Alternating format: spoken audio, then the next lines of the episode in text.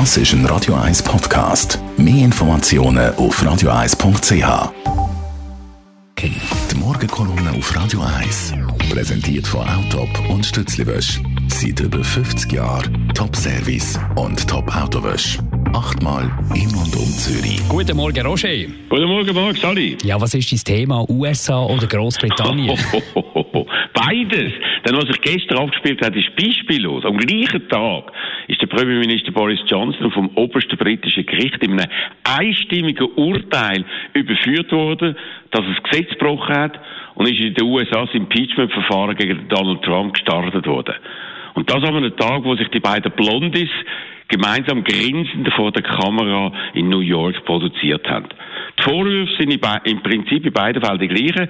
Sie sind gravierend, dass sich nämlich sowohl der Johnson wie der Trump so verhalten, als ob für sie Gesetze für ihrem Land nicht gelten würden und dass sie sich also so übers Gesetz stellen.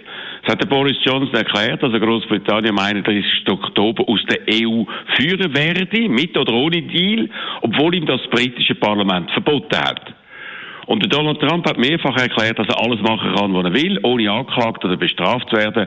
Schon als Kandidat hat er das verkündet, wo er gesagt hat, er könne jemanden mitten auf der Fifth Avenue in New York verschiessen ohne dass ihm das schaden würde. Und das ist erst der Anfang gewesen. So strapazierte die amerikanische Verfassung bis aufs Letzte und hat sich darum einen Justizminister geholt, der sich wie sein persönlicher Anwalt gebärdet wo das Resultat vom lang erwarteten Mallerbericht wegen umstrittenen juristischen Regelungen nicht zu einer Anklage gegen ihn wegen Justizbehinderung geführt hat, obwohl die Fakten zehn Fällen ganz klar war, dass er eben Justizbehinderung gemacht hat, hat sich der Donald Trump in seinem Verhalten noch ermutigend gefühlt. Direkt am Tag nach dem Auftritt von Robert Mueller vor dem Senatsausschuss hat er am ukrainischen Präsident Zelensky angeläutet und das ist der Anfang von der neuesten, von der grössten Affäre gewesen. Aber vielleicht ist noch gar nicht klar jetzt. Richtig, richtig, noch nicht klar. Ein Whistleblower, das weiß man, hat die Sache an der richtigen Stelle gemeldet, aber das Weiße Haus hat bisher alles gemacht, um zu verhindern, dass das am Kongress gemeldet wird, obwohl Gesetze in dem Punkt glasklar sind. Sicher ist, dass der Donald Trump verlangt hat, dass der neue ukrainische Präsident Zelensky ihm Dirt also vernichtendes Material über seinen potenziellen Gegner Joe Biden liefert. Das hat Donald Trump nach mehreren Versuchen, das zu vertuschen, schließlich selber zugegeben. Für die Demokraten ist da der Fall klar, weil so ein Eingriff in die Präsidentschaftswahl durch einen fremden Staat, provoziert vom eigenen Präsident, Gesetz von den USA verletzt. Noch offen ist, welche Druckmittel der Trump da dabei eingesetzt hat.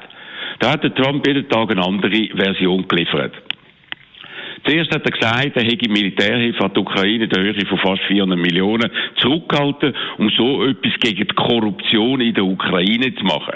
Gestern aber hat er erklärt, er hätte das gemacht, weil die Europäer die Ukraine im Gegensatz zu den USA viel zu wenig finanziell unterstützt hätte und er will äh, dafür schauen, dass die Europäer mehr machen. Das ist aber grundfalsch.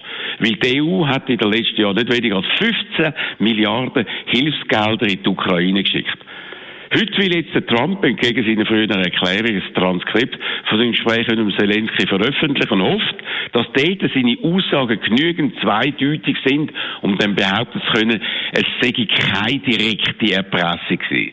Ja, Mark, der gestrige Tag war historisch gewesen, mit Vorgängen ohne Beispiel. Und beide Fälle, in den USA und in Großbritannien, gehen weiter, beide mit unsicherem Ausgang. Wir erleben zurzeit Sachen, die man sich bisher in dieser Form nicht hat können vorstellen und das in einer unglaublichen Kadenz.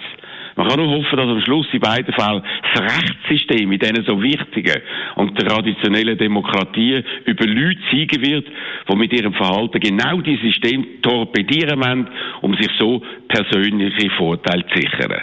Die Morgenkolumne von Roger Schawinski zum Nachlesen auf radio1.ch. Die Morgenkolumne auf Radio 1.